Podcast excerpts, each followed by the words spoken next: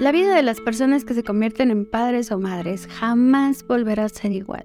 Esto lo escuché tantas veces que generé miedo, pánico y terror a la idea de tener hijos. Pero cuando me convertí en madre, todo esto cambió. Entérate más del chisme, escuchando el episodio completo. Mami, ¿por qué agendas llamadas si sabes que es mi día de ensayo de orquesta? Esta fue la pregunta de Mateo el fin de semana. Y lo primero que le respondí fue, mi amor, por favor discúlpame, mi cerebro todavía no registra que estás yendo los sábados a tu ensayo de orquesta. Es una actividad nueva. Por lo tanto, no lo agende. ¿Qué puedo hacer para compensarte? ¿Me llevas a comer y a brincar al jumping? Bueno, ¿podemos comer todos juntos? Y la respuesta de inmediato fue, claro que podemos ir a comer todos juntos. Pero eso no significa que voy a cancelar las llamadas por ir a tu ensayo de orquesta. ¿Estamos de acuerdo? Sí, mamá, estamos de acuerdo. En ocasiones me ha tocado atender a personas que mm, se han convertido en padres y madres y que vienen con la idea de que su vida se terminó en el momento en el que se convirtieron en este rol. Y claro, ser papá y mamá significa hacer ciertos sacrificios y abandonar ciertos momentos de la vida. Pero cuando aprendemos a negociar, cuando aprendemos a priorizar, el dejar de lado algunos proyectos, algunas ideas, no significa que tenemos que vivir así siempre. Se trata más de un tema de comunicación, un tema de acuerdos, más que de sacrificios. Para mí ser madre ha sido de las experiencias más extraordinarias que pudieron ocurrirme en esta vida.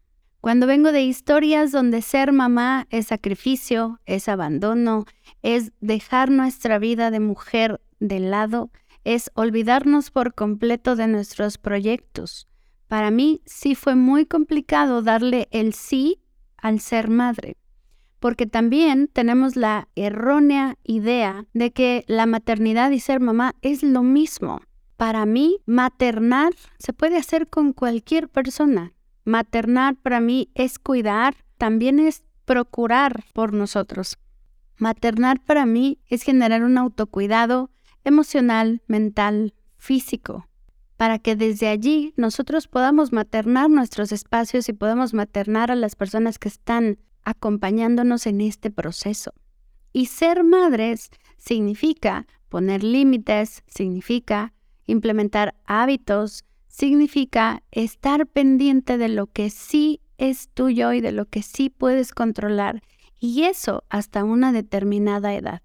Porque también es bien sabido que a partir de los 21 años los hijos dejan de pertenecer a los padres, dejan de ser dependientes de los padres. Pero si papá y mamá abandonaron su vida, abandonaron sus proyectos para vivir por sus hijos y para sus hijos, cuando estos personajes se van de casa, es allí donde los padres se divorcian o donde no saben qué hacer de su vida. Y no se diga cuando papá y mamá se convirtieron en padres a una edad de más de 35, 40. Regularmente, cuando nos convertimos en padres a estas edades, pues los hijos cuando salen de casa, nosotros tendremos 60, 65. Y es allí donde creemos que ya no tenemos oportunidades para crecer, para desarrollarnos, para invertir, porque ya somos grandes. Desde mi experiencia en este rol de madre lo he experimentado totalmente opuesto porque me he permitido retar las ideas y las creencias tanto de las que vienen implantadas en mí, en mis códigos genéticos, en mi historia familiar, y las he retado haciéndolo diferente. A mis hijos he tratado de explicarles que el hecho de que papá y mamá sean papá y mamá no significa que van a dejar de salir solos, no significa que van a dejar de salir juntos, no significa que vamos a estar todo el día, todo el tiempo presentes, porque también me he dado cuenta que para los hijos siempre habrá un hueco. Para los hijos jamás será suficiente hagan lo que hagan los padres.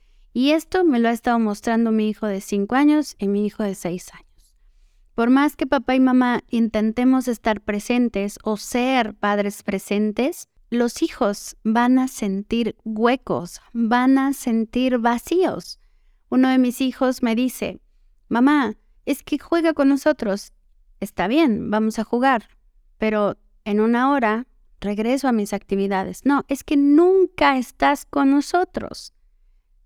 Los hijos no están viendo la hora que sí estoy con ellos. Ellos ya generalizaron y dicen, nunca estás con nosotros. Ellos ya se están haciendo su programación de ausencia. Una ausencia que para mamá sí se cumplió. Es decir, mamá estuvo una hora, pero para los hijos no fue suficiente. Y quién sabe si estuviera todo el día, quién sabe si sería suficiente. Tendríamos que probarlo. Así que si tú estás en este modo de hijo, creyendo que papá y mamá no estuvieron, creyendo que papá y mamá no te dieron, creyendo que ellos pudieron haber hecho algo diferente, mm, no lo creo. Es decir, sí creo que pudieron haber hecho algo diferente, pero no creo que para nosotros como hijos hubiese sido suficiente. Hoy lo, vivo, desde el otro lado, que es el ser mamá. Y si estamos en este rol de ser mamá o en esta incertidumbre de convertirnos en madres o en padres, tranquilo, hagas lo que hagas, jamás será suficiente para los ojos de los hijos, porque ellos también ya nacen con vacíos, nacen con heridas, nacen con historias que no han sido concluidas no solo desde ti, sino también desde ellos y por supuesto desde tu historia. Así que, papá, mamá, hijos, relajémonos. Relajémonos y aprendamos a valorar lo que sí tenemos. Si papá estuvo una hora, agradece esa hora.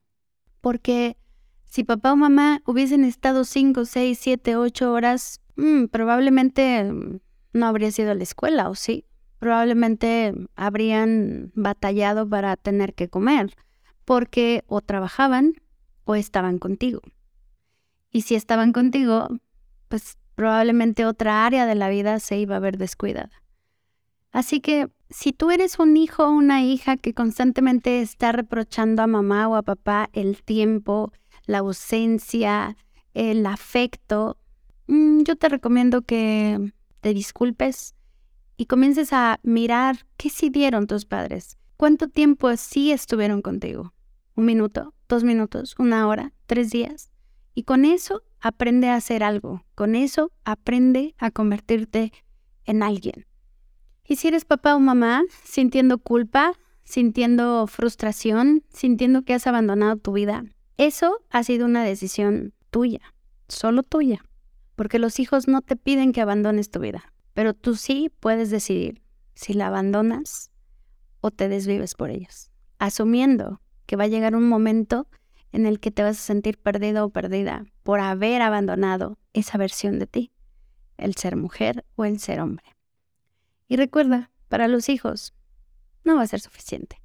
Nada de lo que hagas, nada de lo que digas, nada de lo que les cocines va a ser suficiente.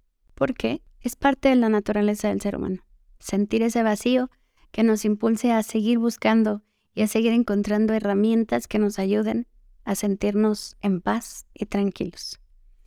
Así que espero que este episodio te haya ayudado y te haya hecho reflexionar sobre cómo estás llevando la relación con tus padres, pero sobre todo el cómo tú te has estado sintiendo en ese rol, que sí, es muy complicado, pero es complicado cuando te abandonas. Es complicado cuando no adquieres las herramientas necesarias para generarte una vida propia. Y por supuesto, desde esa vida propia, tú puedes inspirar a tus hijos y puedes inspirar a las personas que están a tu alrededor. Nos escuchamos en el próximo episodio. Ten un grandioso día.